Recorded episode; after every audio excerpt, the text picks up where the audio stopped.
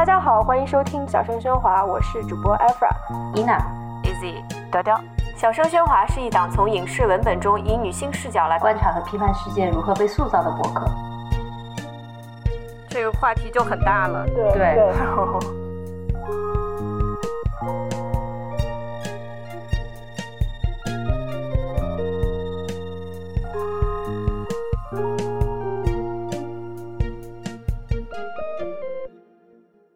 大家好，我是 Easy。接下来你将听到的是小声喧哗和不合时宜一起合作的三八国际妇女节特别节目。我们想要从普通观众的角度来聊一聊，我们想要在电影和电视中看到什么样的女性形象啊？一共我们其实总结出来了六个大的类别。由于我们聊的实在是太嗨，内容太多，不得不分上下两集。如果你喜欢我们的播客，别忘了去 Patreon 和爱发电上支持我们。以下就是这次节目的下集。果你一切创作都是为了赚钱，那我们就告诉你，现在你就做到这些就可以赚到我的钱。这期节目的名字是不是可以叫做《钱在这里》？钱在这里。六个女的教你怎么赚钱，如何赚钱？请拿走我的钱，就是钱在这里，钱在瞬间收听量就上去了。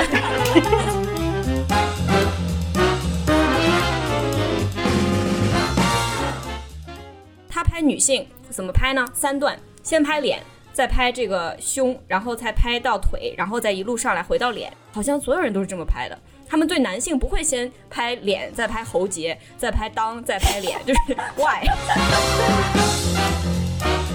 只要这个女反派是失去了自己的孩子，她就是一个可以被同情的女反派了。对对对，黑化也是要落回到她的女性身份。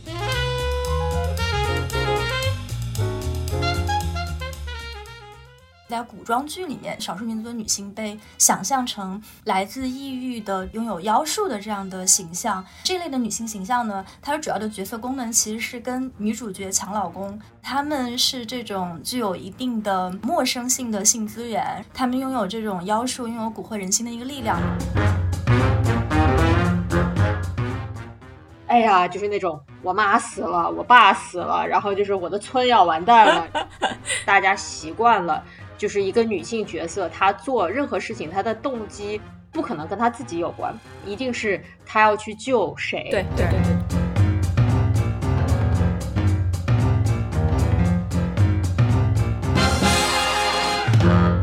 嗯，我们其实刚才提到了很多这种关于说更真实的、更多样化的女性的表达，我觉得还有一个维度也很值得去提及，是关于说这个少数民族的女性。啊，因为我自己其实是一个少数民族，我是一半的苗族。然后，所以其实也是有一点深受其害吧。我是生长在贵州的苗族，但生活习惯上其实已经比较汉化了。对，当时我到那个北京上大学的时候，经常就会被暗搓搓的问，就是说，哎，你家里面是不是养毒蛇当宠物？然后你是不是会下蛊？然后这种想象的杀伤力其实还是挺大的。就是当你被一个人问就还好，但是十个人都在这么问你，并且他们会觉得这是一个很好的，就是去一个这个 small talk，然后建立一些联。联戏的方式，但是那这样的一个形象的来源，它当然是有它的背景在的。我觉得，就是比如说，我们可能在古装剧里面经常会看到一些女性，那她这种少数民族的女性被想象成来自异域的这样的拥有妖术的这样的形象。那呃，这类的女性形象呢，它主要的角色功能其实是跟女主角抢老公，然后呃，她们是这种就是具有一定的啊陌生性的性资源，然后她们拥有这种妖术，拥有蛊惑人心的一个力量。比如说像大家都非常熟悉的《还珠格格》里面。的香妃，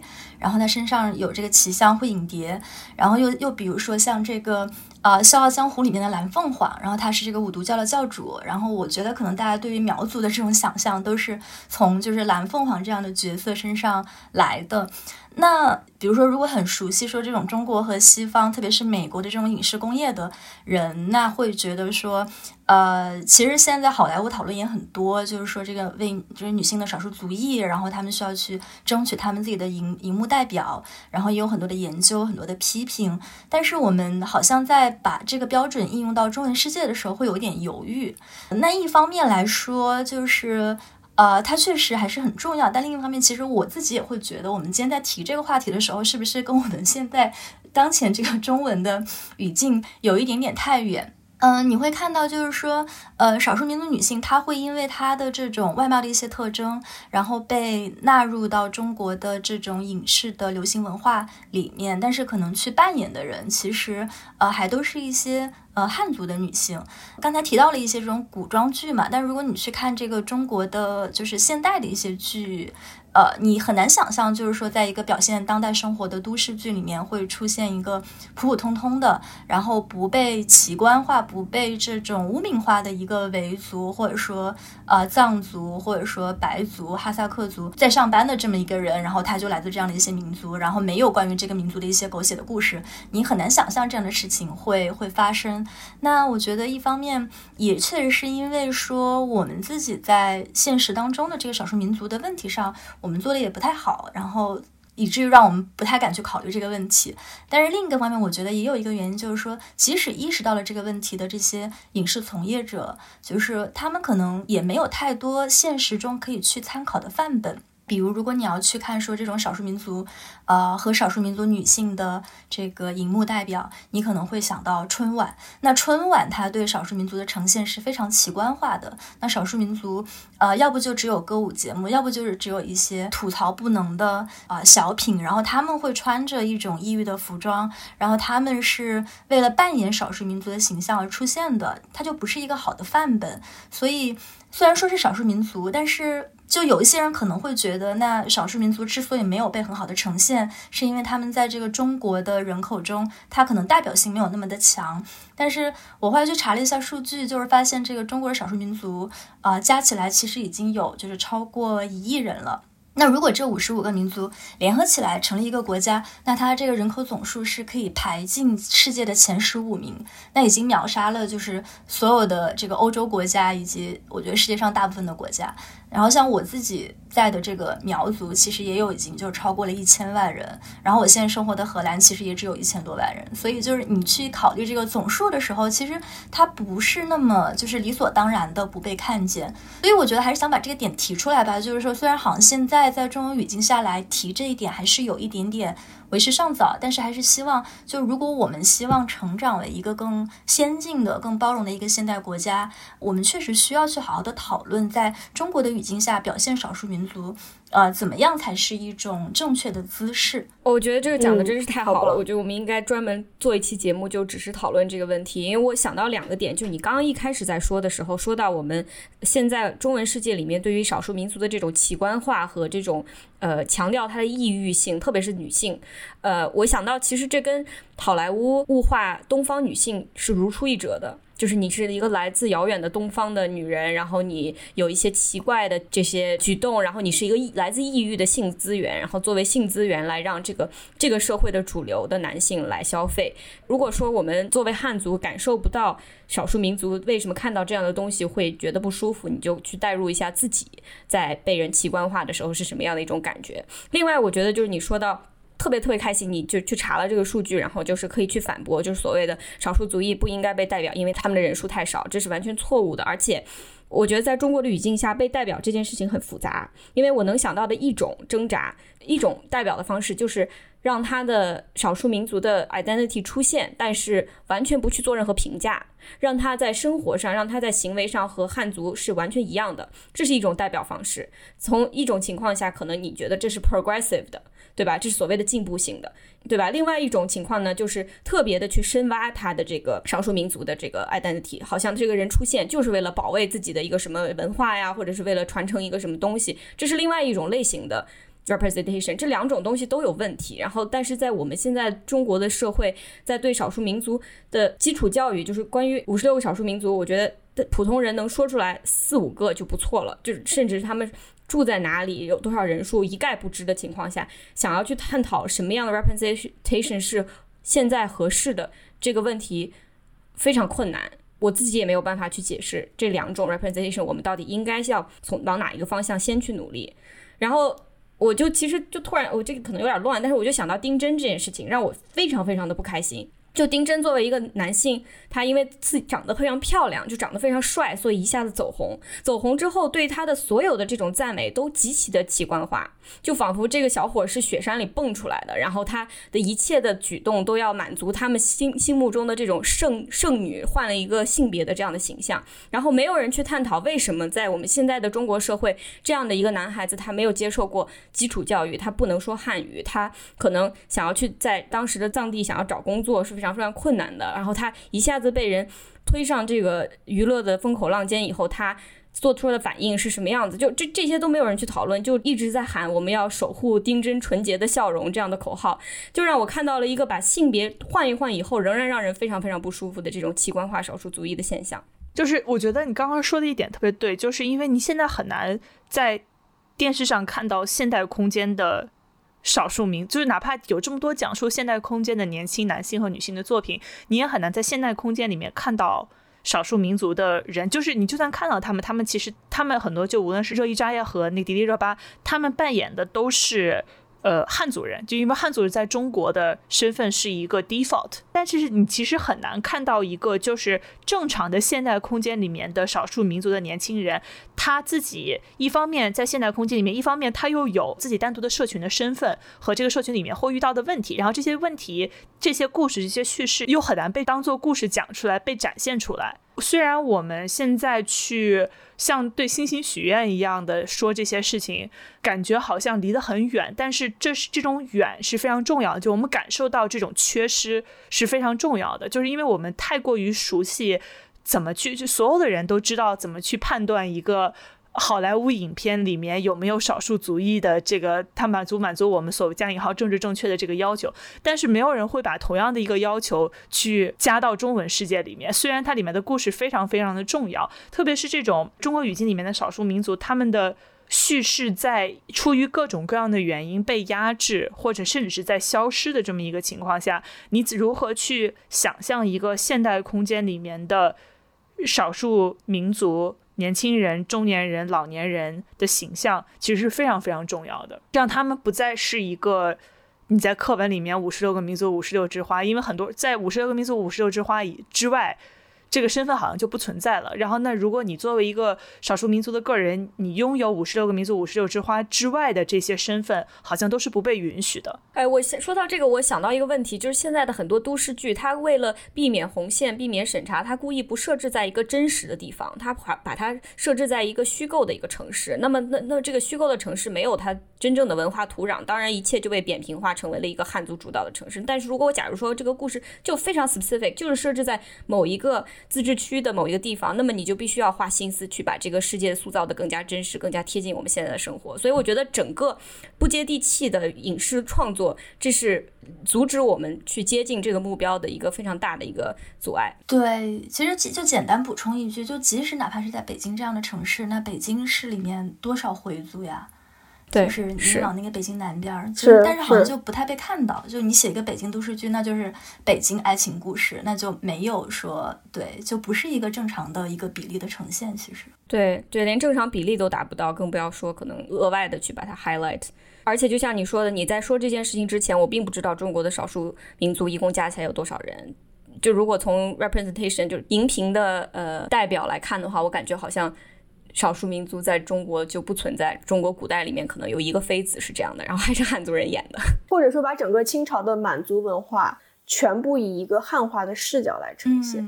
就是我们当我们在当我们在呃看清朝的一些清宫剧的时候，我们并没有觉得这是一个很异域的东西，或者说我们并不觉得他们里面的逻辑，还有以及里面的一些呈现出来的一些文化和我们所默认的这种汉族文化有任何的。不同，嗯，对对，其实我觉得清朝虽然他们是满族的文化，但它呈现的那个方式其实就是非常大汉族中心的，嗯，对，是，对。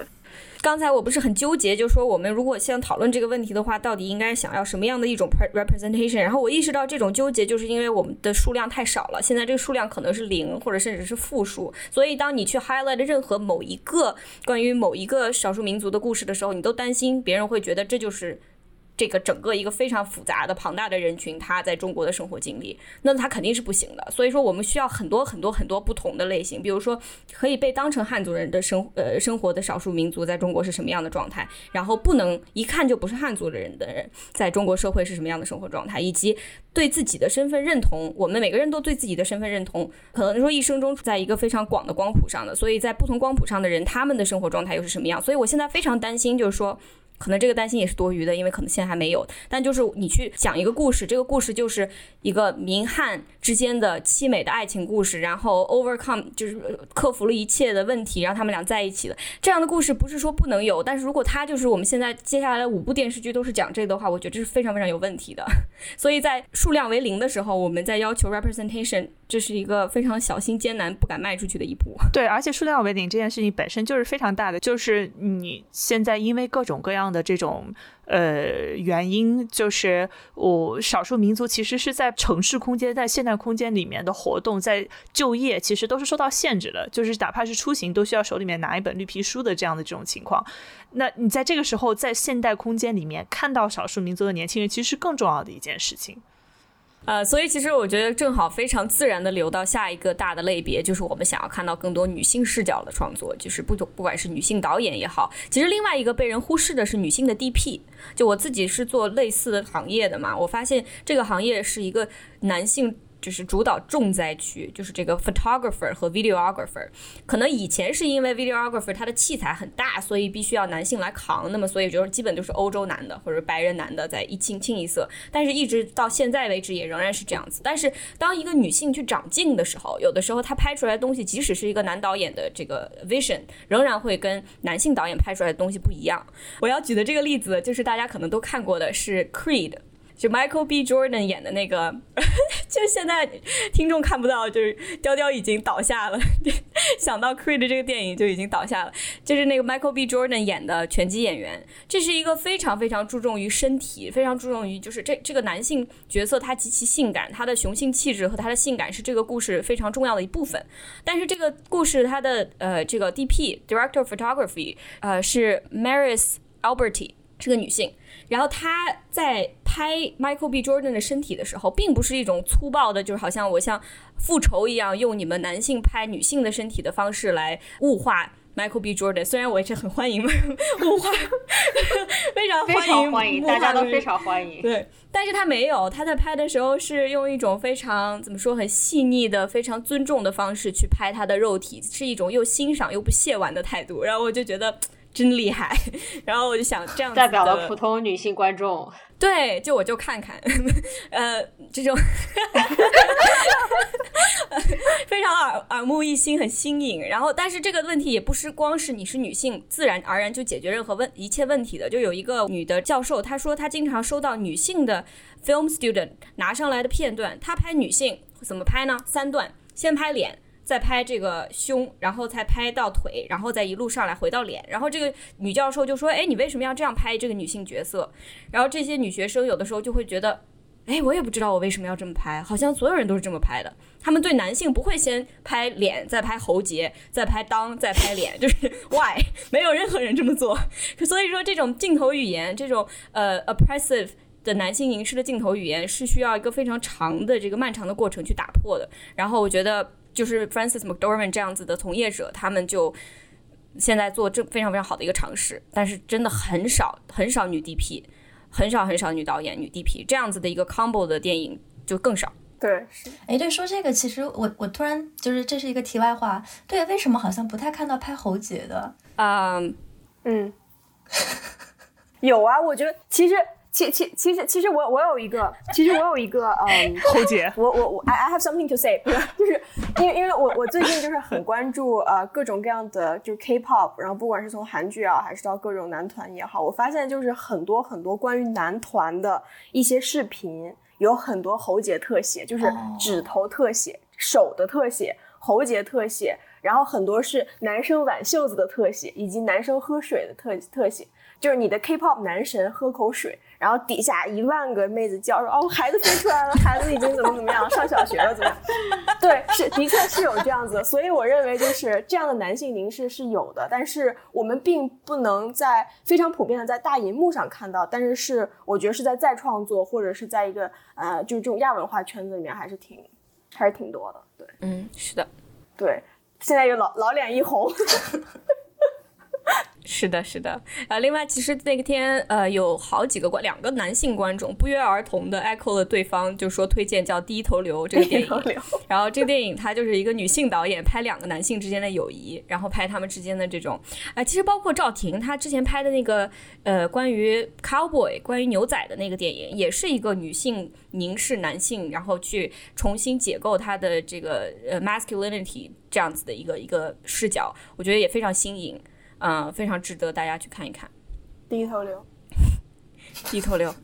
啊，OK。补充一下，就这个电影是叫《低头牛》，但是我们的两位观众，两位男性朋友 说的都是低头流。低头流，对，都是都是。珠江附近的两位男性观众，然后说对这个电影低头流，然后我们都没有听懂。他是一个讲流，当时看到也是一个讲人。当时在做笔记的是是王庆，然后就是，然后就打出了第一头瘤，就是头上那个一个 tumor，然后是我打的，是我 是你是吗？就反正 出现一行字，然后就所有人都没有看懂，对 对，就是当时在场其实呃有两个不断的被提起的主题吧，就是一个是向上突破，一个是向下突破，就是一个是要 break the glass ceiling。还有一个是踢破 glass sewage，就是你要打破玻璃天花板，也要踢破玻璃下水道，就是你希望在屏幕上看到。更高大全的女性高大全形象和更下三滥的女性下三滥形象，我在听的时候就感觉，当你在提出这两个诉求的时候，其实是在讨论两种完全不同的作品吧。有的是有的时候，女生说我就想要被娱乐，我想要看到更高大全、更下三滥的角色，才能就是我才能真正带进去，我才能真正感觉自己被娱乐到。他们这么说的时候，我立马就想到我小时候第一次看《火影》。就是是在站在书店里面看完的，我就站在书店里面站了一整天，然后把当时好像他们从一开始，然后看到他们中人考试这种，就是而且我越看越焦虑，就是首先我已经在站里面站了二十四个小时，我就逐渐的、逐渐在脱水，然后另一个是我就发现我自己喜欢的，我觉得我自己能带入的这些女性角色没有被创作者尊重。就是我小时候会觉得很意难平的，觉得说这个是角色自己的问题，是不是这个这个人自己性格有问题？但长大之后才意识到，这其实是一种创作的问题。就是你在没有网络上这种同人圈或者是这种 fandom 之前，你会觉得你自己是一个人。但是当你在上了网，然后找到更多和你一样看这些作品的人，你会发现，就是你作为一个女性在看这些娱乐性的作品的时候，没有被。尊重我想要看到什么东西没有被展现出来，其实是一个非常非常常见的情绪，就是在那个 Archives of Our Own，就是 A O 三上面火影的 tag 底下，甚至就有一个专门的 tag 叫做“如果岸本稍微更尊重一点女性角色”，嗯，就是会有大量的对于女性角色的重新书写，因为动漫是就是这个日韩文化圈里面的一种非常常见的。呃，predominant 这样的一个娱乐性的作品嘛，然后同样的超问题在超英电影，在中国的武侠电影里面都是存在的，就是女性的超级英雄或者女性的武侠，往往是在女性的侠客，往往是在男性英雄的注视下出场的，就是它是辅助性的，而不是平等的去拯救世界。但是你在看这些角色的时候，你作为一个观众，你想要获得是什么感觉？你是想要去？拯救世界，或者是你想要去圆自己的一个梦，你想要去站到道德的制高点上，或者你想要去做非常非常坏的事情，肆意妄为，而不是说我我看这个书，我就是为了给人打辅助，就是 said no one ever。比方说，漫威在一九年之前都没有一个女性角色作为主角的电影，包括就是我们都所有人都特别喜欢的 Black Widow。就是 Scarlett Johansson 演的这个黑寡妇的角色，她刚刚出，她一出场是一个被